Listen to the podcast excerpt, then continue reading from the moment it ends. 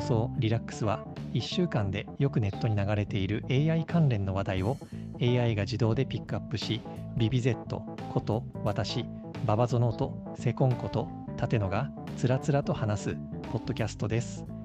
AX で暮らしにひらめきををビジョンにサービス体験や組織づくりを行っている工夫 AI スタジオの提供で行っています。新年明けましておめでとう。こっちもよろしくお願いします。はい、えー、ということで、まあ、いつもながらシュールな開始なんですが、えー、ポッドキャストリラックスの第22回目、2024年の初回ですね、始めていきたいと思います。よろしくお願いします。よろしくお願いします。いやー、まあ、ちょっと年末年始で2週間ほど空いてはいるんですが、まあ、ニュースがやむこともなく、えー、新年早々ですね、またいっぱいお話ができるかなということで、早速、えー、ニュースお話ししていきましょうか。はい。はい。えー、っと、まあ、今週いくつかあるんですが、まあ、1つ目からまずいきますと、えー、っと、AI の学習用の記事ですね。それに対するライセンス料っていうのが、まあ、年間1億から7億ぐらいということで、まあ、思ったより少ないねっていう話と、えー、オープン AI とニューヨーク・タイムズの、まあ、なんですかね、主張の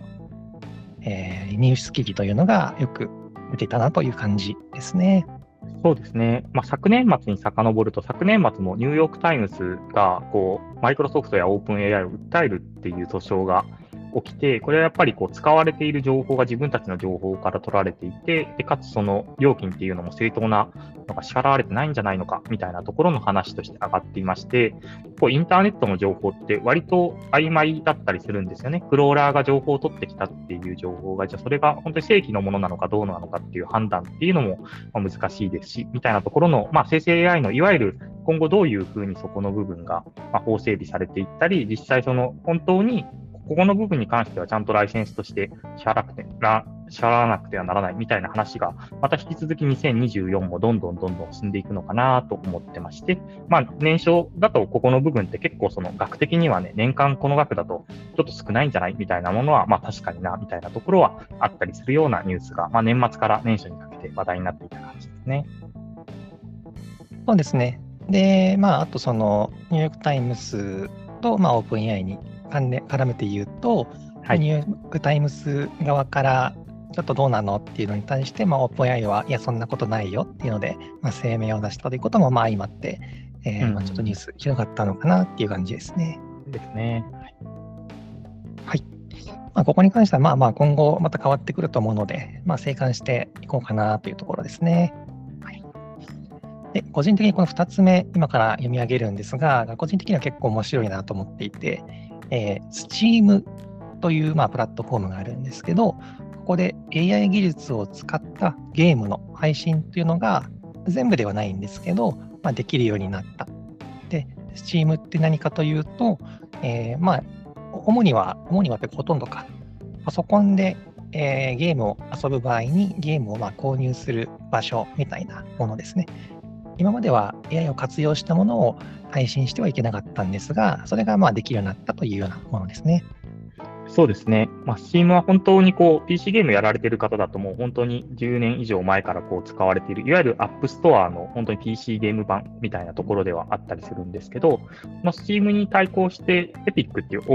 きい会社がそのゲームストアを出して、そこは生成 AI 使ってもいいよみたいなところで去年打ち出していて、チームはじゃあそこの部分っていうのが曖昧だったり、生成 AI を使ったゲームっていうのを一回リジェクト、却下したりしたりして、ちょっと Steam ではどうなんだみたいなところがあったんですけど、今今のタイミングでは一旦 OK っていう風に出しまして、で、OK っていう中身も結構面白くてですね、一旦そのゲームをその生成 AI ってリアルタイム、例えばこういうふうにゲームの中でその会話とかをやって、その会話を生成 AI が理解して何かアクションを起こすっていうリアルタイムの部分と、ゲームを作るときに、そもそも例えば画像を生成 AI で作ったよとか、キャラクターの発言っていうのを生成 AI で作ったよっていうような場合と、2つ別枠に分けて、そのゲームを作るときに作ったよっていうんだったら、こういう用途でこういうところから使ったんで、著作権的に問題ないよみたいなのを書いて提出するっていう、この、なんだろ、作る過程でっていうところと、リアルタイムでっていうところで、分けて審査とかを行っているようで、そういうところも、まあ、AI の使い方として、本当に素材を作るっていうのと、本当にリアルタイムであれこれするっていうところ、2パターンをこう出してきたっていうところが、結構個人的には興味深かったですね。で、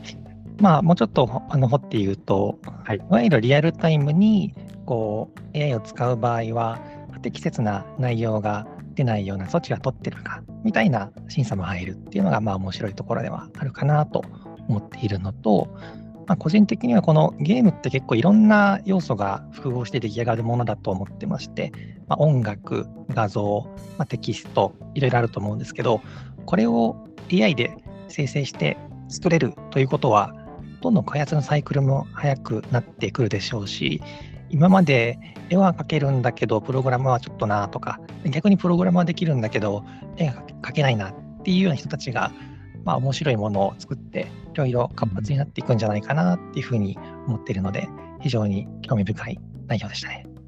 そうですね。まあ、ちょっと横道にそれると、さっきのあの、馬場園さんが、BBZ さんが話したようなね、リアルタイムに生成されるところにちゃんと問題がないかを確認するものをどういう取り込みをしているのかっていうところの話で言うと、ちょっと先日、その IBIS Paint っていうソフトウェアが、その自分が描いたイラストをお手本っていう形で AI がよりいい絵に仕上げてくれるみたいな機能を出したっていうのがあったんですけど、そこでこう書いてみると実際はかなりこう著作権的にまずい画像っていうのがバンバン生成されてしまって、取り下げるみたいな事態が起きてまして、そういういわゆる AI が生成したものっていうのは本当に問題ないのか、不適切じゃないのか、そんなことがこう問われるように2024実際にプロダクション環境にどんどんどんどん AI が使われていくと、そういうところでもいろいろ気にしないといけないところは増えてきそうですよね。そうですね。まあ、今後、まあ、またそのいろいろルールとか出てくると思うので、うん、まあ、継続して確認していきたいなっていうところですね。はい。で次がですね、まあ、AI が、えー、収集したまとめニュースとしては最後になるんですけど、えっとまあ、2024年ですね、えー、今後のテック業界というか、まあ、AI ですね、いうのがどういうふうに変化するんだろうかっていう、まあ、予想について、いろいろと書かれていた、ね、ニュース記事が多かったですよというものですね。そうですね。で、まあ、2024年頭なので、年初なので、まあ、な結構その、例えば NVIDIA だったり、生成 AI を作ってる会社だったり、そういうのを利用しているデータソリューションのプロダクトの人たちが、2024はこういう年になるみたいなことを表明とかしているんですけど、なかなか面白い内容ではあるんですけど、こう、それを売っている会社からすると、ある意味ポジショントークみたいなものも結構あるんじゃないのかなと思って、ちょっとうがった視点で読んだりしていた感じですね。そうですね。まあ、そこは間違いなく あると思うんですが、まあ、僕も内容は一通り見てるんですけど、まあ、予想っていうところで結構大胆な予想するのかなと思ったんですけど、まあ、割となんか順当な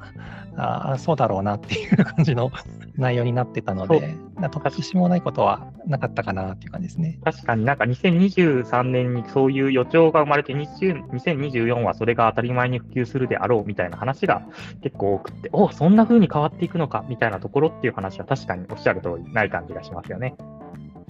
そうですね。逆に言うと、まあ、確かにそうなるんだろうなっていう期待感は非常に、えー、抱ける内容になっているので、まあ、あの気になる方はあのリンクとかまた貼りますんで、えー、一読いただけるといいんじゃないかなと思います。はい。はい、で、えっ、と、まあ、これ先週の金曜から、えー、昨日時点かなまでの、はい、ネット記事を収集して、まあ、えー、紹介してるんですけど、多分来週出てくるとは思うんですけども、まあ、今週すごく大きなトピックとしては、OpenAI がですね、チャット GPT を提供している会社ですね、まあ、新しい仕組み、えー、GPTs っていうものが公開できるストアだとか、あるいは法人利用とかに、えー、最最適というとおかしいかな、まあ、使いやすいチームプランっていうのを提供したっていうのが、まあ、大きな、話題となっていたなという感じですね。